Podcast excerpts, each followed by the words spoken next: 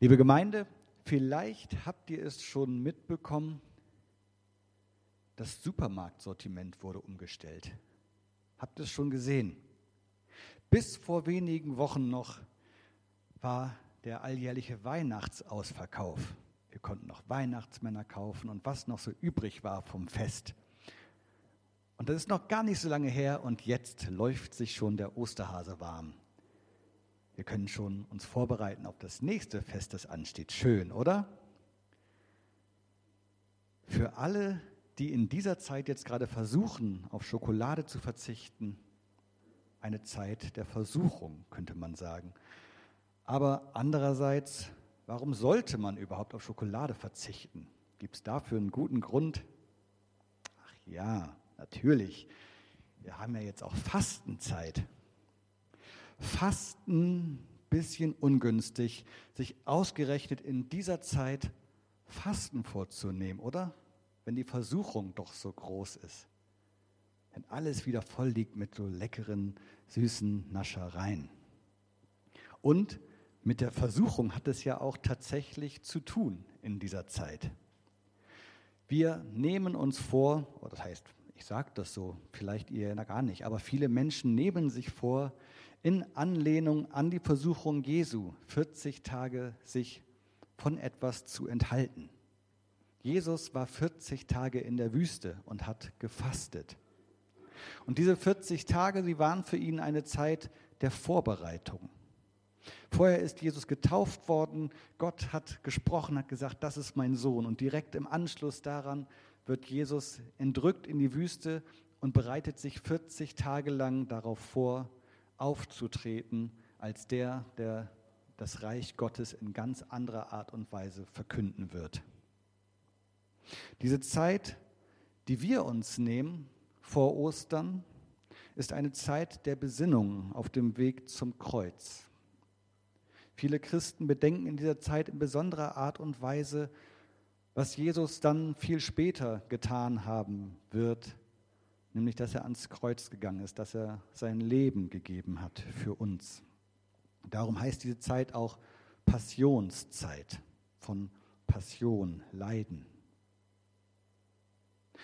Ein Evangelium für euch direkt zu Beginn.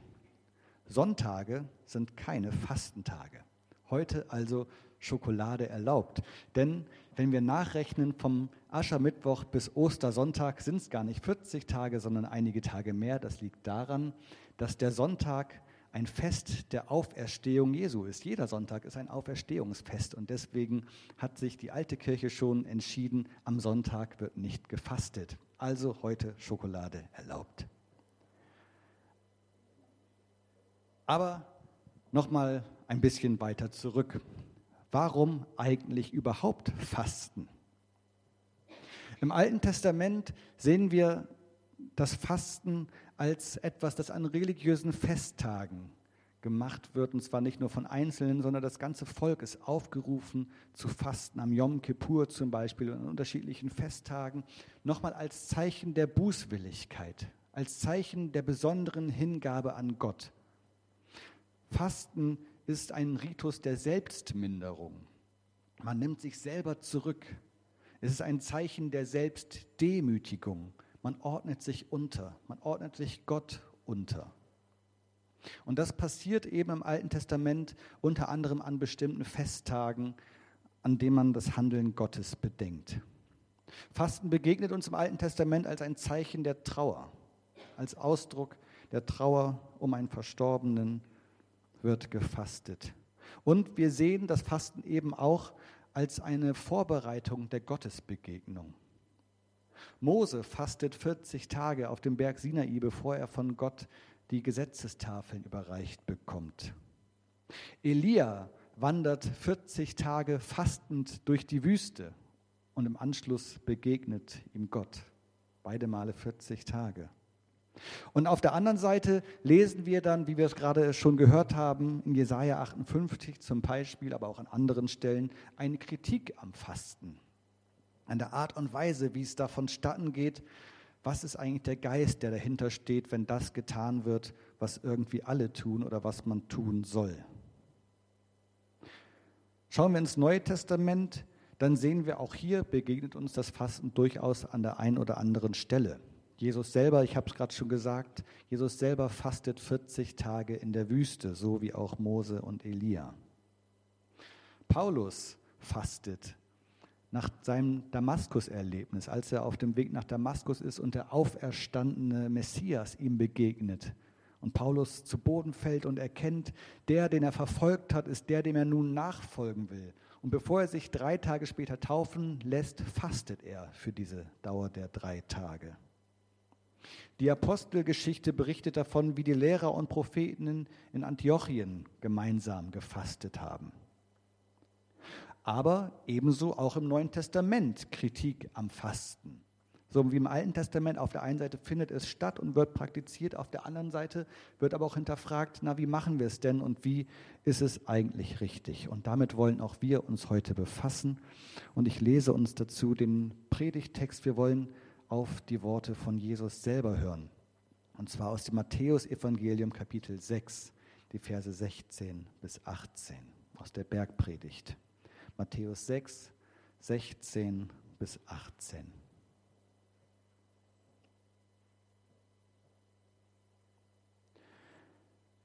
Jesus spricht dort, wenn ihr aber fastet, macht kein saures Gesicht wie die Heuchler denn sie machen ein saures Gesicht, um den Leuten zu zeigen, dass sie fasten. Amen, ich sage euch, sie haben ihren Lohn schon bezogen.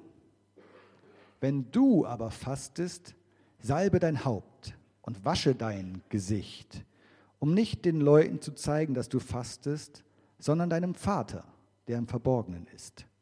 Und dein Vater, der ins Verborgene sieht, wird es dir vergelten.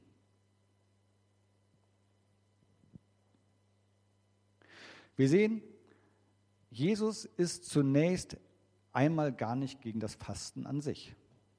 Wäre auch komisch, er hat es ja selber getan. Es wäre verwunderlich. Nee, ganz im Gegenteil, Jesus geht davon aus, dass die Menschen fasten.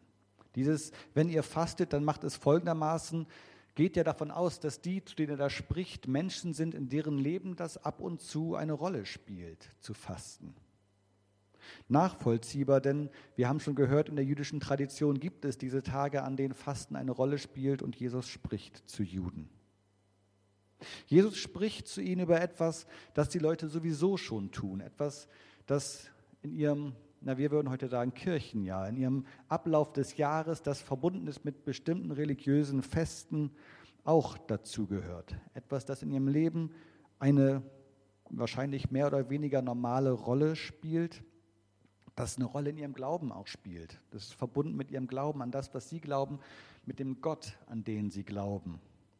Und die Gefahr bei diesen Dingen, die so dazugehören, die im Leben so ganz normal sind, die vielleicht jedes Jahr wiederkehren, die auch in meinem Glauben vielleicht ganz normal sind und immer wiederkehren, die Gefahr dabei ist die Routine.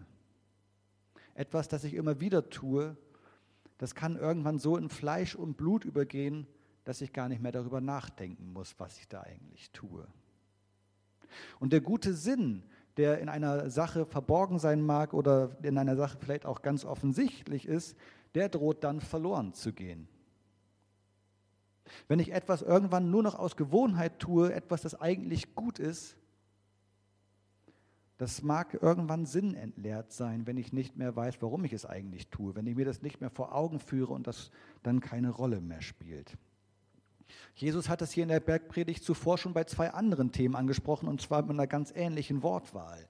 Beide Male beim Almosen geben hat er das gesagt und beim Beten. Und beide Male verwendet Jesus ganz ähnliche Formulierungen und fordert die Menschen auf, wenn ihr das tut, also wenn ihr Almosen gebt, wenn ihr betet und jetzt hier, wenn ihr fastet, dann tut das nicht um der Anerkennung der Menschen willen.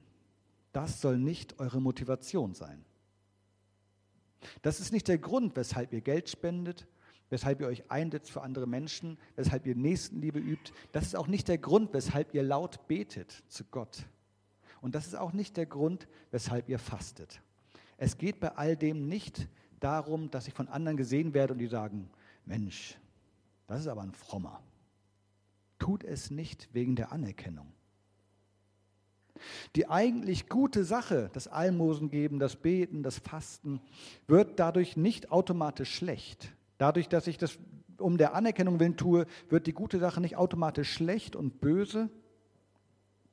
Beten, also sich für Bedürftige einzusetzen, äh, das bleibt gut. Geld zu spenden, das bleibt gut. Gute Taten bleiben gut. Beten wird auch nicht deswegen automatisch verkehrt, aber Jesus warnt davor, wenn es darauf hinausläuft, dass du es wegen der Anerkennung tust, dann geht dir dabei was ganz Wichtiges verloren, das eigentlich dieser Sache innewohnt. Und ich finde, das ist ein bisschen gemein. Denn wir Menschen, wir brauchen doch Anerkennung, oder? Ich finde, Anerkennung, das ist doch etwas, was uns gut tut. Das ist etwas, was uns motiviert. Ich fühle mich geachtet, ich fühle mich wertgeschätzt, wenn ich Anerkennung bekomme. Aber bei diesen Dingen, die Jesus hier anspricht, sagt er, da soll es dir nicht um die Anerkennung von Menschen gehen.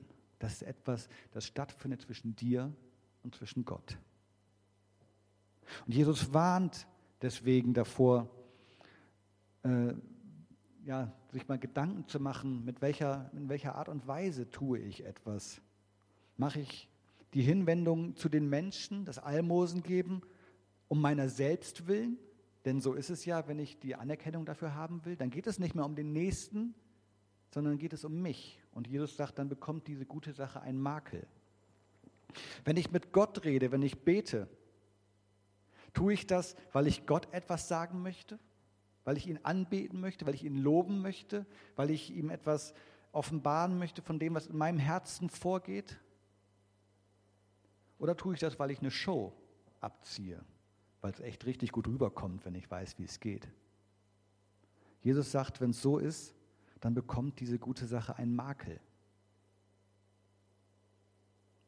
Und das Fasten als Zeichen der intensiven Ausrichtung auf Gott, als etwas, wo ich mich selbst erniedrige, wo ich mich selbst mindere, wo ich mich selbst zurücknehme und auf etwas, das ich haben könnte, ganz bewusst verzichte, wegen meiner Beziehung zu Gott.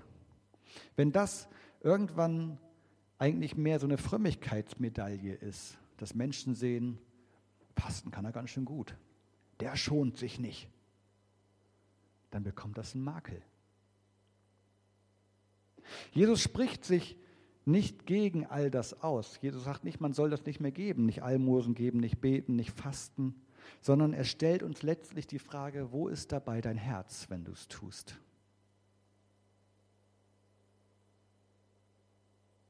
Und das ist, denke ich, auch für uns, wenn wir denn überhaupt fasten, eine wichtige Frage. Auch für dich kann das eine wichtige Frage sein, wenn du fastest. Vielleicht tust du es gar nicht, dann betrifft dich das an der Stelle nicht so sehr.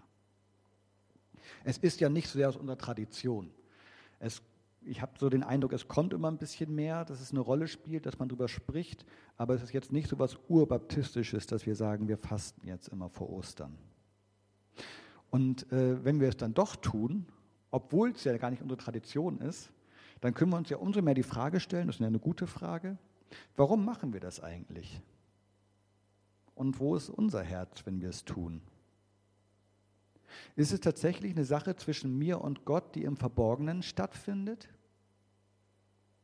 Oder mache ich das, weil es alle machen? Oder wenn ich auf Schokolade verzichte oder Süßigkeiten im Allgemeinen oder was auch immer, ist es vielleicht eher so eine Art fromme Diät? Ich nutze mal die Gelegenheit. Oder geht es mir tatsächlich um meine Beziehung zu Gott? Wenn das so ist, das sagt Jesus, wenn das so ist, dann achte darauf, dass es so bleibt. Und setz dir nicht so eine Fastenmine auf. Zieh nicht so ein Gesicht. Überhaupt Gesicht. Ich weiß nicht, ob es euch aufgefallen ist, wie oft dieses Wort in dem Text gerade vorkam. Ich habe das versucht beim Lesen so ein bisschen zu betonen. Dreimal kam das in diesem kurzen Text vor. Und dafür, dass es hier ums Fasten geht, kommt ganz schön auf das Gesicht vor. Deswegen will ich da mal ein paar Takte zu sagen. Das griechische Wort für Gesicht, das hier auftaucht, das in der deutschen Übersetzung kommt es dreimal vor, das griechische Wort kommt zweimal vor. Das griechische Wort, äh, das hier für Gesicht gesagt wird und benutzt wird, das hat verschiedene Bedeutungen, kann man auf verschiedene Art und Weise übersetzen. Da ist, wer hätte es gedacht, ganz offensichtlich, das Körperteil. Das, was wir sehen, wenn wir unser Gegenüber sehen, das Gesicht, logisch. Gesicht heißt aber auch genau das gleiche Wort, die Rolle, die im Theater gespielt wird oder die Maske, die äh, im, im, antiken äh, griechischen Theater sich Schauspieler aufgesetzt haben, um eine andere Rolle zu spielen. Das Wort für diese Maske ist auch Gesicht. Also es ist, man würde wahrscheinlich sagen, Teekesselchen. Es ist interessant, dass das Wort auch diese Bedeutung hat. Wenn ich das mit dieser Bedeutung hier lesen würde in diesem Text, dann würde es also heißen, mach nicht so ein Theater beim Fasten. Spiel nicht so eine Rolle. Sei du selbst vielleicht, bleib du selbst. Und die dritte Bedeutung, die dieses Wort Gesicht eben auch hat, ist, dass damit die ganze Person gemeint ist. Es kommt auch im, im Neuen Testament an einer Stelle nur vor. Äh, da steht das Wort Gesicht und damit sind aber Personen als Menschen gemeint. Man sieht das in der deutschen Übersetzung gar nicht, dass da eigentlich Gesicht steht, weil das im Deutschen verwirrend wäre. Äh, das, ähm, aber naja, das ist eben dann eine Umschreibung für Menschen, viele Menschen. Hier in 2. Korinther 1, Vers 11, glaube ich. Lest es mal nach. Da steht viele Menschen. Ähm, und wörtlich übersetzt steht da eben viele Gesichter. Also die ganze Person kann als Gesicht bezeichnet werden. So im Sinne von, wir würden es im Deutschen nicht sagen, aber wenn ich erzählen möchte, Mensch, Bibelstunde war letzte Woche toll, elf Gesichter waren da. So, so ungefähr. Ja. Ist vielleicht also unüblich im Deutschen das zu sagen, aber auch irgendwie ein Stück weit nachvollziehbar, weil ja das Gesicht eines Menschen so der Bezugspunkt schlechthin ist für uns Menschen. Wenn wir uns jemanden vorstellen, dann haben wir oft das Gesicht vor Augen. Oder wir versuchen uns das Gesicht von jemandem vorzustellen. Im Gesicht lesen wir die Stimmungen von jemandem. Wir lesen seine Emotionen ab. Wir kommunizieren über das Gesicht. Wir, also wir tun das ja auch selber, je nachdem, ob wir lächeln, ob wir grummelig gucken, äh, wir sprechen, ähm, was auch immer. Also unser Gesicht ist was ganz Ausdrucksstarkes. Wenn ich also diesen Text jetzt äh, mit dieser Bedeutung im Hinterkopf lese, das Gesicht eben auch die ganze Person meint, dann erschließt sich vielleicht eine neue Denkrichtung, Denkrichtung für das Verständnis des Textes. Es geht ja ums Fasten. Und Fasten könnte dann mit mir als ganzer Person zu tun haben. Es geht um mich als ganze Person. Ich als ganzer Mensch wäre dann ergriffen von diesem Geschehen Fasten. Ich als ganzer Mensch, das heißt nach biblischem Menschenbild, Körper und Seele, alles, was mich ausmacht. Die Bibel, die denkt vom Menschen nicht als ein Gebilde, das in Körper und Seele auftrennbar wäre. Ich habe das gerade so benutzt, weil wir das in unserem Sprachgebrauch so machen. Auch in unserem Denken ist das so drin, dass der Mensch einen Körper hat und dass der Mensch eine Seele hat. Wir denken da manchmal drüber nach, was passiert eigentlich mit der Seele, wenn der Körper stirbt. Und in, in, solchen, in solchen Fragen ist das manchmal äh, greifbar, wird das greifbar, dass es diese Unterscheidung gibt zwischen Körper und Seele. Die Bibel, die denkt ganz anders. Die denkt nicht in dieser Unterteilung von Körper und Seele. Das ist nicht biblisches Denken. Ich lese uns mal ein Vers aus dem ersten Buch Mose, Kapitel 2, Vers 7 aus der zweiten Schöpfungsgeschichte. Da heißt es, da bildete der Herr Gott den Menschen aus Staub vom Erdboden und blies Lebensatem in seine Nase. Übrigens in der griechischen Übersetzung in der Septuaginta steht hier für Nase auch Gesicht. Gott blies Lebensatem dem Menschen ins Gesicht. So wurde der Mensch ein lebendiges Wesen. Da bildete der Herr Gott den Menschen aus Staub vom Erdboden und blies Lebensatem in seine Nase, in sein Gesicht. So wurde der Mensch ein lebendiges Wesen. Dieses lebendige Wesen, von dem hier die Rede ist, das heißt auf Hebräisch Nefesh. Das Wort habt ihr vielleicht schon mal gehört, vielleicht auch nicht. Nefesh, das ist die Seele. Wir übersetzen das mit Seele, aber es heißt eigentlich mehr. Denn hier steht eben nicht, der Mensch bekam eine Seele. Es heißt, da ist dieser, dieser Körper, der aus, aus Staub vom Boden gemacht wurde. Und das heißt es nicht, der bekommt jetzt eben noch eine Seele dazu, sondern Gott bläst mit seinem Lebensatem äh, diesen Körper an und dann heißt es, er wird eine lebendige Seele. Der Mensch wurde eine lebendige Seele. Nicht er bekommt eine lebendige Seele. Er, also, und so denkt die Bibel vom Menschen. Der Mensch ist im biblischen Verständnis nicht auftrennbar in Körper und Geist und Seele oder wie auch immer wir das äh, heute vielleicht denk, machen in unserem Denken. Das ist nicht das biblische Denken vom, vom Menschen. Er ist als Ganzes eins von Gott gemacht, als eine lebendige Seele. Wenn das das biblische Menschenbild ist, dann heißt das auch, dass meine Beziehung zu Gott nicht aufzutrennen ist zwischen Seele und Körper.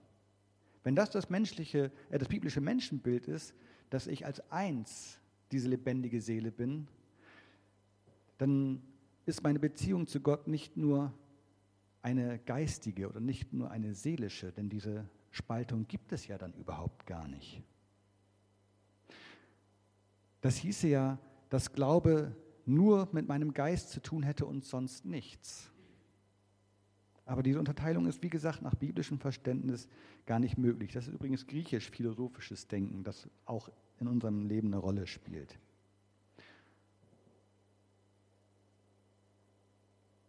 Mein Glaube hat also mit mir als ganzer Person zu tun mit allem, was mich ausmacht. Mit, mit meiner ganzen Nefesh, könnte ich sagen. Und diese Nefesh, die macht mich aus äh, auf eine besondere Art und Weise. Das heißt eben Seele, wie gesagt, aber das ist ja so ein bisschen so ein Hilfsbegriff, weil es wieder bedeuten würde, dass es eine Auftrennung zwischen Seele und Geist gibt. Das heißt aber auch Kehle und Schlund. Das wird auch Nefesh genannt in der Bibel. Der, es könnte also auch übersetzt werden, der Mensch wurde eine Kehle oder der Mensch wurde Schlund. Würde ein bisschen komisch klingen, ich gebe es zu. Aber es weitet das Verständnis dafür, wie wir Menschen gemacht sind. Denn diese, dieser Schlund, diese Kehle, das ist in der Bibel der Ort, wo unser Hunger sitzt, wo unser Durst sitzt. Das ist in der Bibel der Ort, wo das Begehren des Menschen sitzt und auch seine Gier. Die, die Kehle, der Schlund ist in der Bibel auch der Ort, wo die leidenschaftliche Liebe sitzt und auch der Rachedurst. All diese Worte werden in der Bibel assoziiert mit der Kehle, mit dem Schlund. All das, Hunger, Durst, Begehren, Gier, Liebe, Rachedurst, all das findet sich in diesem einen Begriff wieder. All das ist in uns Menschen hineingelegt. Und das zeigt, biblisch gesehen, sind wir Menschen angewiesene. Wir sind angewiesene Menschen, denn all diese Begriffe zeigen uns, dass wir als Menschen auf die Notwendigkeit der Versorgung ausgelegt sind. Wenn ich Hunger habe, muss dieser Hunger gestillt werden. Wenn ich Durst habe, will dieser Durst gestillt werden. Mein Begehren richtet sich auf etwas außerhalb von, von mir, das, das ich benötige, meine Gier sowieso. Auch die Liebe richtet mich auf etwas außerhalb von mir. Und die Rache auch.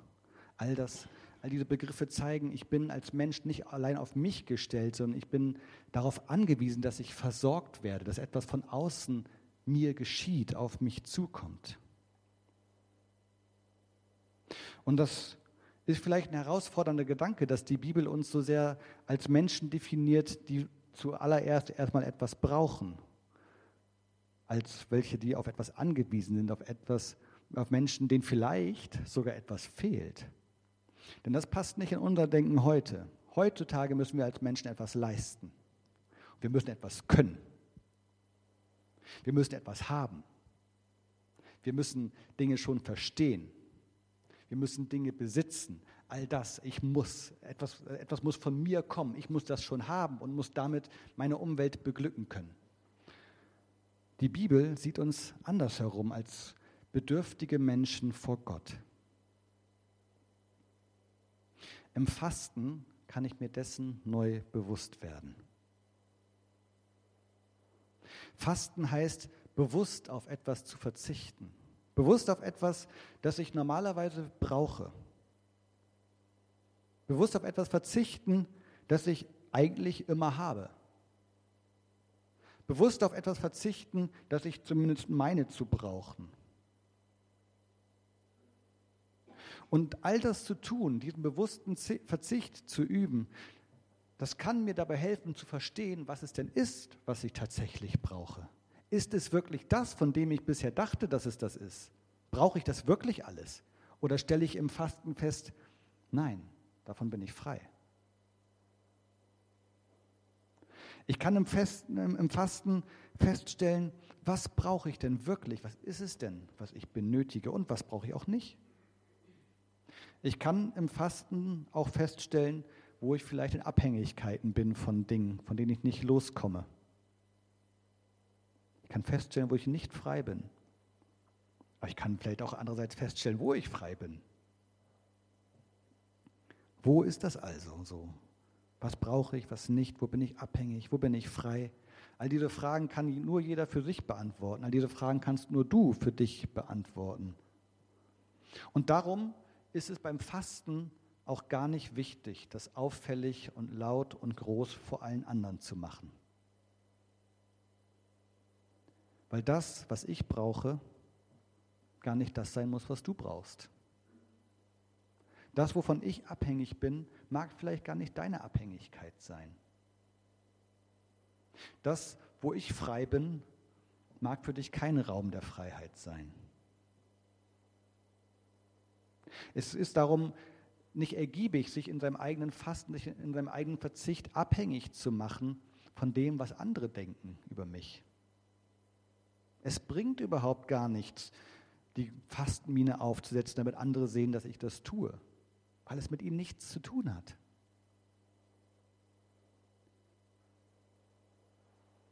Ich kann im Fasten erfahren, selbst im bewussten Verzicht auf Dinge meines täglichen Lebens, die ich normalerweise immer habe, erfahre ich Gott als Versorger. Körper, Seele, all das ist ja eins. Und so kann ich Gott eben nicht nur als jemanden erleben äh, durch, durch geistige Übungen, sondern vielleicht kann ich im Fasten Gott noch ganz anders erleben. Vielleicht gibt es Möglichkeiten, körperlich etwas mit Gott zu erleben, wer weiß. Vielleicht habe ich im Fasten die Möglichkeit zu erfahren, dass meine Beziehung zu Gott ist mehr als etwas, das nur so innerlich in meiner, ja, ich muss es wieder sagen, in meiner Seele stattfindet. Vielleicht kann ich dabei erfahren, dass, dass es etwas ist, das mich als ganzen Menschen betrifft, dass mein Glaube mich eben als ganzen Menschen tatsächlich auch betrifft. Körper und Seele in ihrer Einheit. Und diese Erfahrung, diese Erfahrung mit Gott, die mache ich nicht durch die Anerkennung anderer. Diese Erfahrung ist etwas zwischen Gott und mir. Diese Erfahrung ist ein Beziehungsgeschehen. Ich bin darauf angewiesen zu spüren, dass ich in meiner Beziehung zu Gott getragen und gehalten bin. Ich kann mich darauf einlassen, zu erleben, Gott zu erleben, nicht zuallererst als jemanden, der mit einer Forderung an mich herantritt, als jemand, der will, dass ich etwas tue, als jemand, der will, dass ich mich an dies und jenes und folgendes halte, sondern vielleicht kann ich im Fasten Gott ganz anders mal erfahren. Jemand, der als Versorger zu mir kommt, der nicht etwas von mir möchte, sondern der mir etwas bringt. Jemand, der mir etwas erlebbar machen möchte. Und wenn du willst, dann kannst du vielleicht diese Zeit vor Ostern zum Beispiel dazu gebrauchen als Zeit einer bewussten Erfahrung mit Gott. Als Zeit der Begegnung mit Gott im Verborgenen, nur du und er. Als Zeit mal ganz anders, als du es vielleicht gewohnt bist zu erleben, dass Gott für dich ist. Mal auf eine ganz andere Art und Weise zu erleben, dass Gott trägt, dass er hält und dass er mit dir geht dass er da ist an jedem Tag. Und je nachdem, wie du es halten willst, eben mit oder ohne Schokolade. Amen.